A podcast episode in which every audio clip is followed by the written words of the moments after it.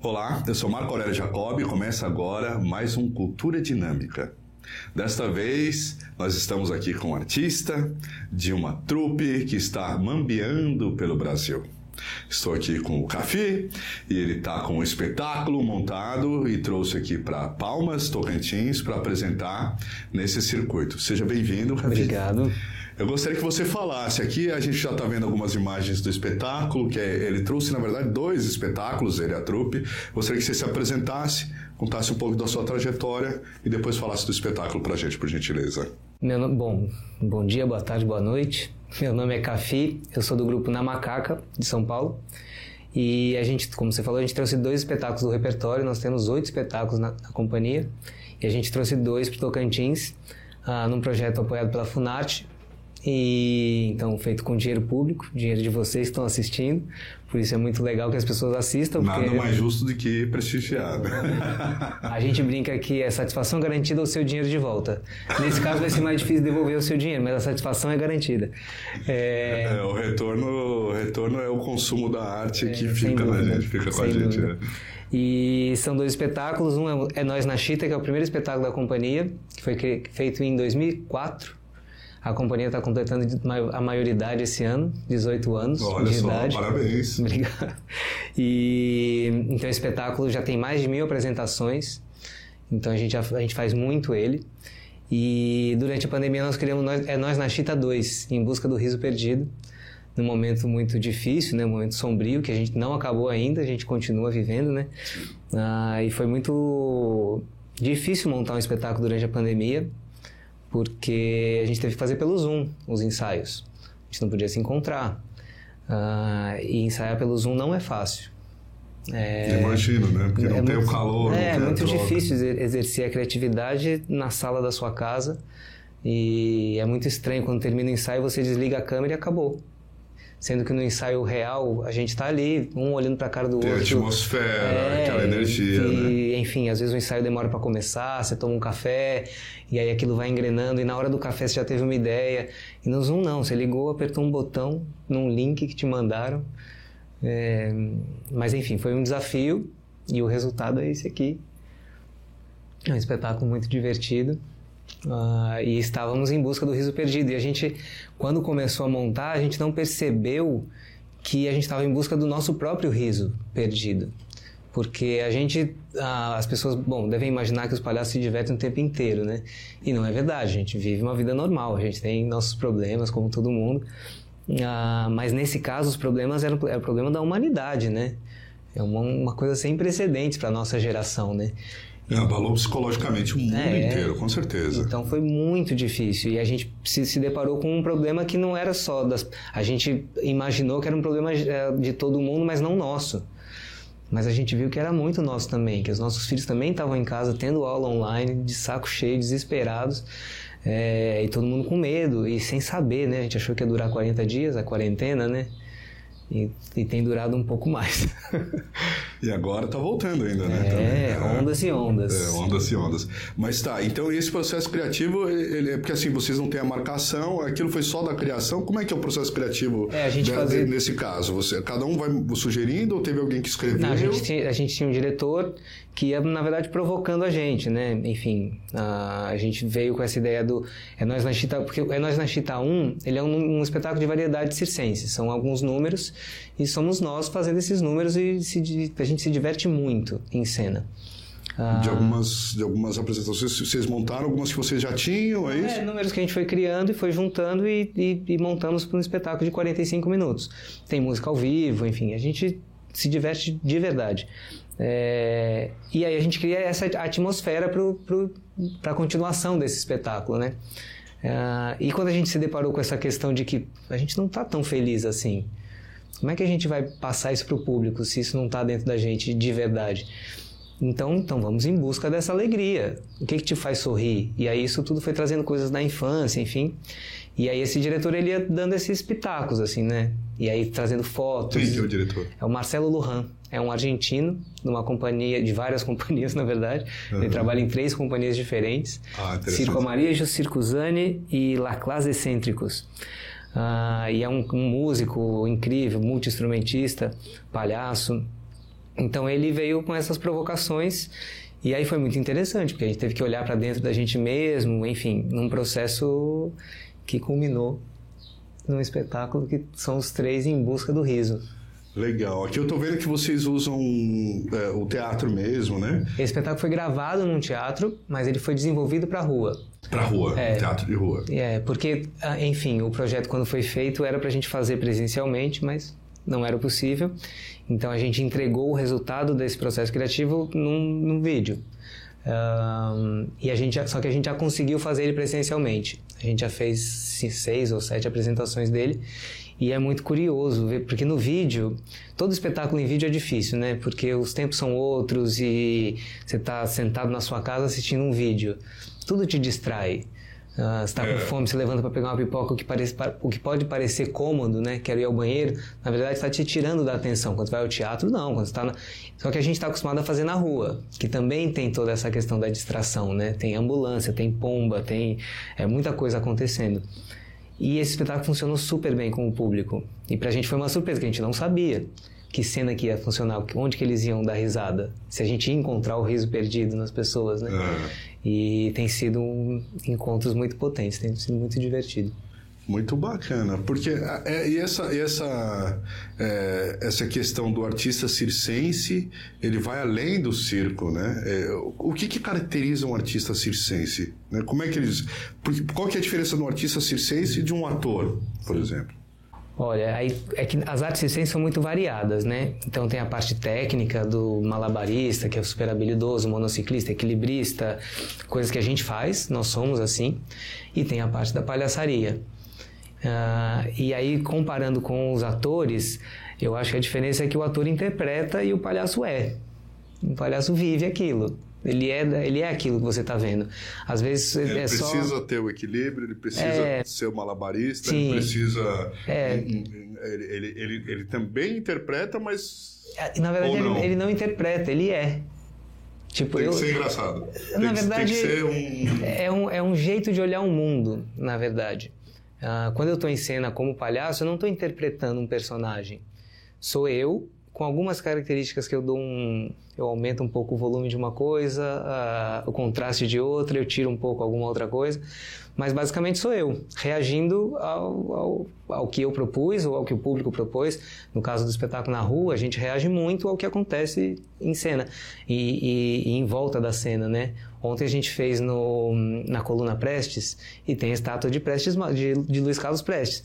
É, e tem um laguinho um de nós quase caiu no laguinho no meio do espetáculo, porque seria engraçado ele cair no lago. Eu achei que ele ia cair. Ele só não caiu porque tinha outro espetáculo para fazer depois de amanhã.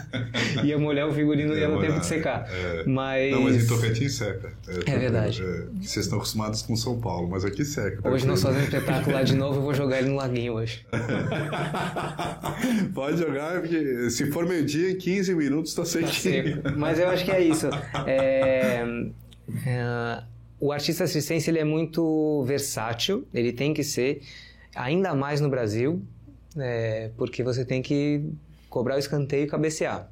Nem aquela cena clássica dos trapalhões, né? É, você tem que estar tá pronto para tudo. E não que os atores não estejam, né? Mas eu acho que tem uma é uma é uma versatilidade muito grande, assim, você tem que estar pronto para tudo. Então, é que você falou, já tem muito mais essa questão da, de poder improvisar, né? Uhum. Então, o espetáculo, vocês dão a margem para isso. Completamente, completamente. É... Então, se alguém der uma, uma tossida forte ou o cachorro latir, Sim. podem entrar na cena tranquilamente. Sim, mas sem dúvida. É, o espetáculo está sempre aberto a isso, mesmo que ele não seja pensado dessa maneira, mas a gente não consegue é, realizá-lo sem estar uh, tá pronto para assim, eu tô aqui olhando para você, eu já tô vendo as cadeiras passando aqui, entendeu? Uhum. E aí eu acabei é, falando nisso, esse aqui é cenas do, do Em Busca do Riso 2, isso. é isso? É Nós na Chita 2 em Busca é nós do Riso na Chita 2, Em Busca do Riso Perdido, é isso? É. E e é muito curioso. Essa cena das cadeiras, tem uma hora que a gente joga as cadeiras para cima. Na segunda ou terceira apresentação presencial, a gente estava com um público muito próximo da gente. É, porque também tem isso, né? Num teatro você está lá e o palco já está delimitado, as cadeiras, todo mundo sabe o que tem que fazer. Uhum. Você chega no teatro, você sabe, você tem que sentar e vai assistir um espetáculo, vai abrir a cortina começa. Uhum. No nosso caso, não. A gente chega num lugar, era um ginásio de uma escola, e a equipe já tinha preparado as cadeiras, tinha deixado pronta a plateia pra uhum. gente. E aí nós chegamos, montamos o cenário, mais ou menos, só que ele, ele é móvel. E aí a gente não calculou exatamente quanto disso, a gente não sabia. Terceira vez que a gente fazia, a gente não sabia quanto espaço a gente precisava. Montamos tudo, quando a gente foi jogar as cadeiras, a gente olhou, tinha uma criança assim, nessa distância assim. E aí eu pensei, não posso errar, porque se cair uma cadeira na cabeça Nossa. de uma criança é um problema um pouco grande, né? A, nessa hora que eu pensei, não posso errar, eu joguei a cadeira errada, uma cadeira bateu na outra assim, caiu a milímetros do pé da criança. Então são essas coisas, entendeu? E, só que isso é o começo, a primeira cena do espetáculo. Hum. Você tem mais 40 minutos para segurar. Depois a adrenalina aí, tem é, que recompor, né? Então é isso, assim, né? Isso não aconteceria num Hamlet, provavelmente. É.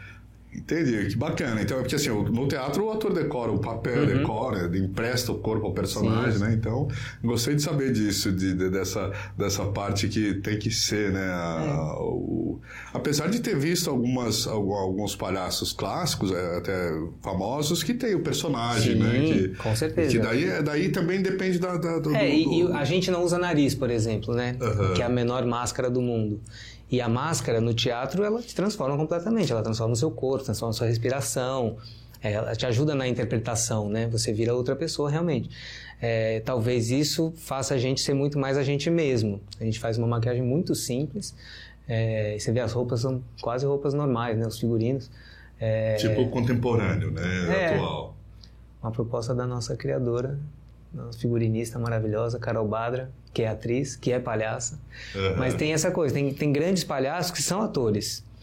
É, eu não sou ator, não consigo interpretar. Assim, talvez até conseguiria, mas eu não sei. Dizem mas que eu conseguiria. Não é o seu estilo. Não. É, eu, como palhaço, eu me sinto muito eu mesmo. Quando começa o espetáculo, sou eu. Eu não é entro porque... num estado diferente, sou eu porque no, no, no dentro do, da, da, da, questão das artes tem a comédia dell'arte, né? Uhum. E a comédia dell'arte tem os personagens clássicos, Sim. né? Cômicos, né? É, vocês beberam dessa, dessa... A gente, como palhaço, bom, como artista de circo, no Brasil você faz muito curso, né? E em algum momento você vai fazer um curso de palhaço que vai passar pela comédia dell'arte porque é uma, uma, é uma, uma referência muito forte, né? Então, os personagens clássicos do Arlequino, Pantaleão, você entende um pouco daquela drama, aquela dramaturgia, aqueles arquétipos, eles explicam muito de tudo do que o palhaço faz, né? É, então, a gente com certeza tem alguma referência disso, mas não é uma, uma coisa que a gente lembra quando está criando e pensa, não, nessa hora eu vou usar um, um estereótipo de um Arlequino. Os mímicos usam muito isso, né? Ah, isso não é uma, uma, uma, referência muito próxima à nossa, mas com certeza a gente já passou por isso em algum momento da vida. Mas e, e essa, e, essa, e essa questão agora desse stand-up comedy? É, vocês encaram, é, vocês também usam uh, técnicas disso? Vocês encaram como uma questão Eu que, que você... é uma outra vertente uhum. ou que possa ter tirado um pouco do público da comédia do circo? Cara, eu acho que é, a gente está falando de. Tem uma coisa em comum em todas essas coisas que você falou, que é o riso né? O objetivo de todo mundo aqui é o riso. É, então, eu acho que você vai acabar encontrando semelhanças em todas essas linguagens. É, em alguns momentos do espetáculo, principalmente a gente faz, a gente chama de pré-show. A gente estava lá na praça ontem, eles fizeram um cortejo maravilhoso, o pessoal do Circos Cacos, é, para chamar público para levar até o espetáculo. Uhum. Uh, não tem como dissociar é, o que eles fizeram do que, que a gente fez, entendeu? Só que antes deles chegarem, a gente tava. Eles chegaram, faltava meia hora para começar o espetáculo. A plateia vai ficar ali sentada? Não, a gente já estava pronto, vamos aqui. A gente ficou brincando com eles e tal. Esse pré-show talvez tenha alguma coisa de stand-up. Porque eu tava lembrando, durante o pré-show, eu ficava lembrando, pô, antes de vir pra cá, pô, eu tava no avião, aconteceu tal coisa no avião. Já passou por isso? Aí parece um stand-up na verdade, né? De cenas do cotidiano e tal. Um, Crônicas bem-humoradas é, do cotidiano, né? Mas eu, particularmente, não sou muito fã de stand-up. Eu, eu não, consigo sentar num teatro para assistir um stand-up. Talvez eu até dê risada, mas eu acho uma coisa muito egóica, enfim. É, mas é, o objetivo é o riso. Então, tem, tem semelhanças, né? Ótimo. Então, maravilha. E esses, o, o, é, o, primeiro, o primeiro espetáculo é sobre o quê? É, a gente diz que é o, é o, é, público está vendo o convívio de três amigos uh, em situações que eles estão vivendo. Basicamente é isso, só que são números de circo. Então o espetáculo começa com um número de malabarismo com claves, que são aqueles pinos de boliche. Sim. É, é isso, como é que eu vou sacanear meu colega nessa hora, entendeu? Ah, caiu uma clave ali, fica esperto, senão. Sabe? É, é meio isso, assim. É, são picardias de amigos, assim. O inesperado, É, né? é. Ótimo. E vocês estão circulando, é, são quantos é, estados, né? Porque vocês vieram de São Paulo, vocês vieram parando e apresentando? Não. Não, viemos só pro Tocantins. Para fazer, a gente estava com uma semi-temporada em São Paulo, então a gente volta agora para terminar, que era um projeto de manutenção da nossa, do nosso espaço.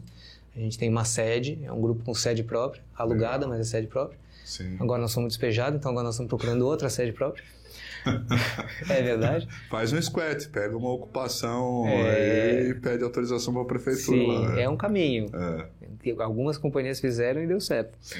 Mas enfim, a gente está É uma agora. em- prática comum na Europa, É, por isso que eu estou te sim, dizendo. Sim, é. sim, Ah, e espaços não faltam, né? Para serem revitalizados, enfim.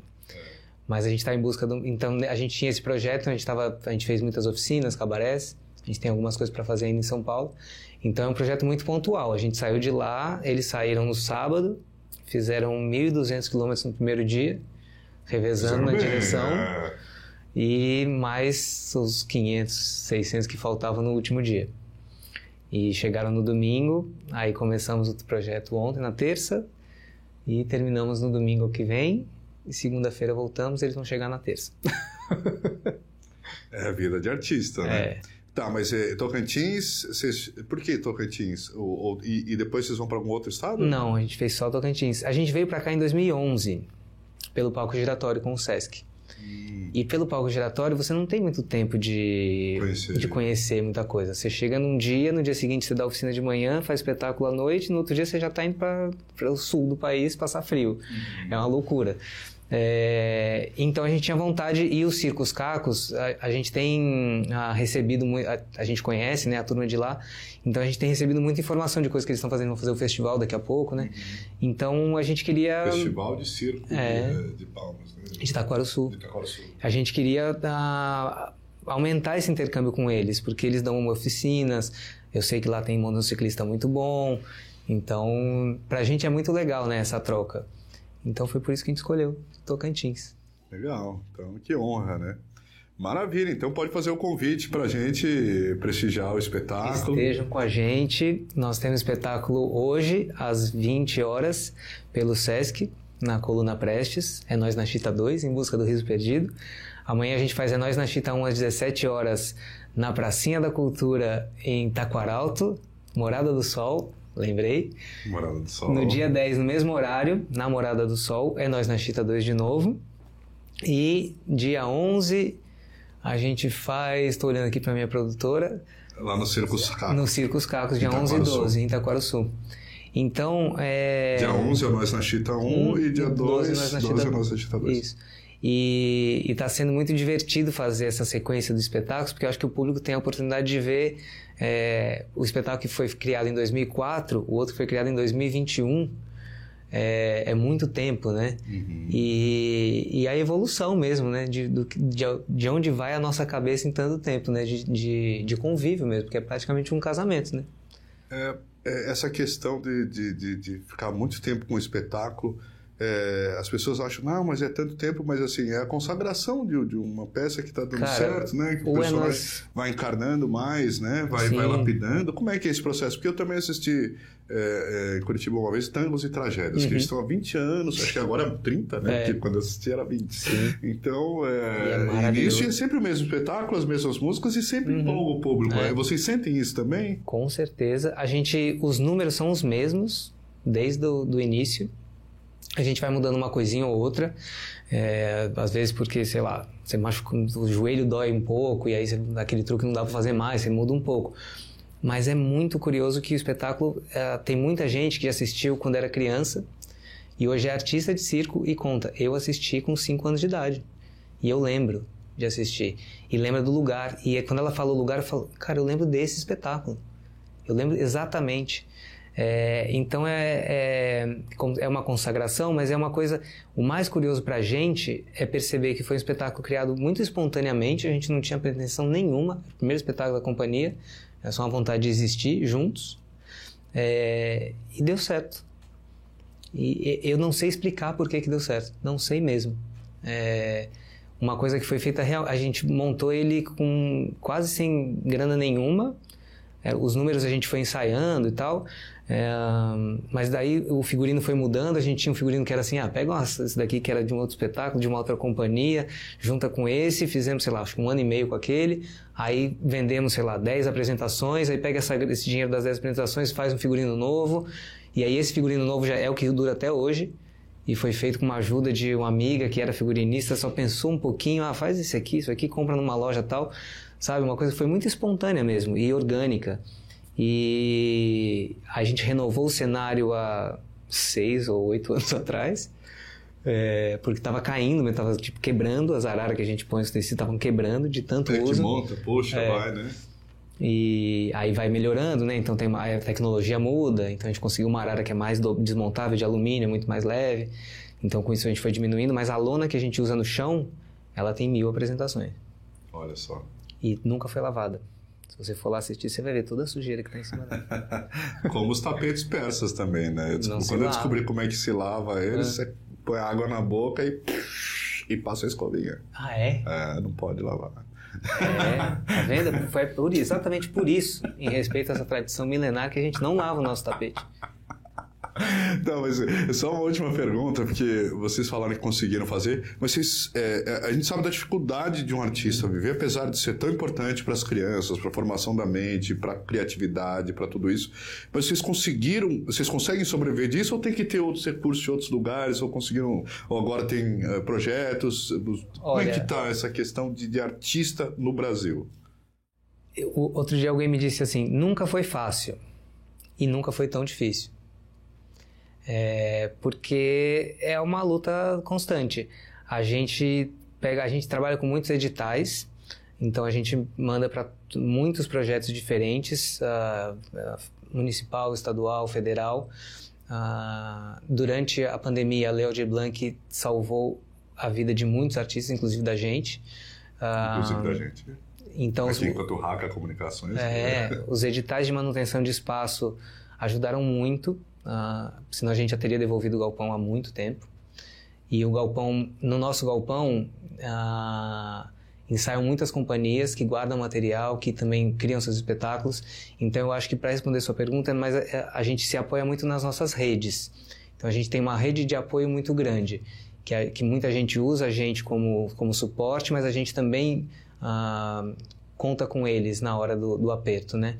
Então é isso. É...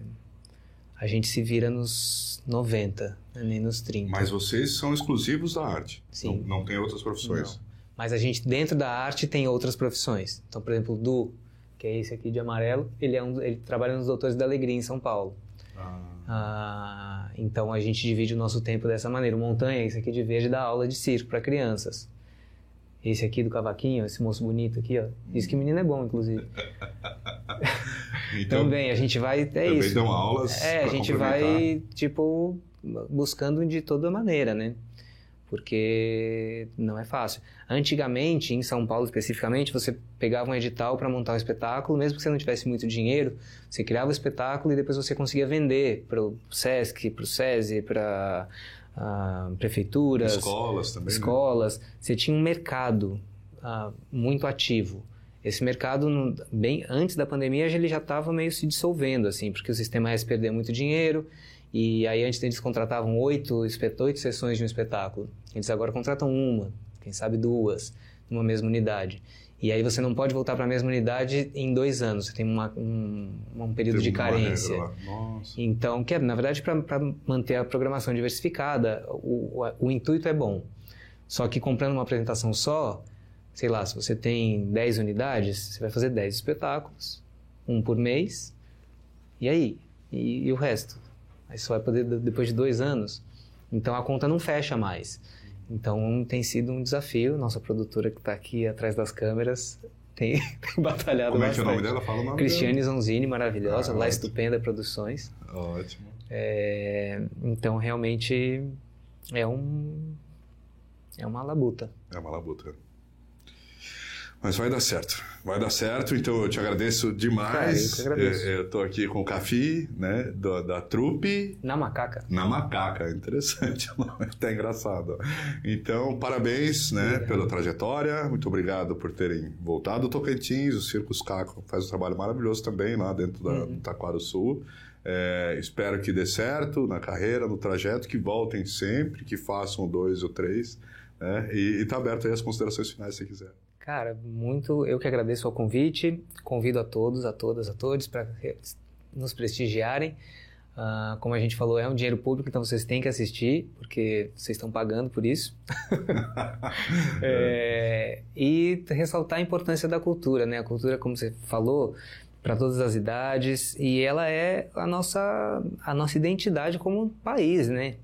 Então, o circo... É o que nos diferencia. É, né? então a gente tem que valorizar, não tem outro caminho. E em tempos como os nossos, rir é um ato de, de, de resistência, né? Como diria Paulo Gustavo. Então, vamos rir, vamos buscar o nosso riso perdido que a gente encontra. Ótimo. Então é isso, gente. Esse é o Cultura Dinâmica de hoje. Com uma honra e alegria a gente está aqui na presença do Cafi e espero vocês ver, é, espero vocês lá no, no espetáculo. Eu também quero assistir. Estou muito curioso, com vontade de rir, porque a nossa existência é diária aqui, tanto na cultura quanto nas notícias e quanto todas as informações que você acha na Gazeta do Cerrado, nas nossas redes e nosso canal do YouTube. Sejam bem-vindos, sigam, compartilhem, curtam e contem conosco.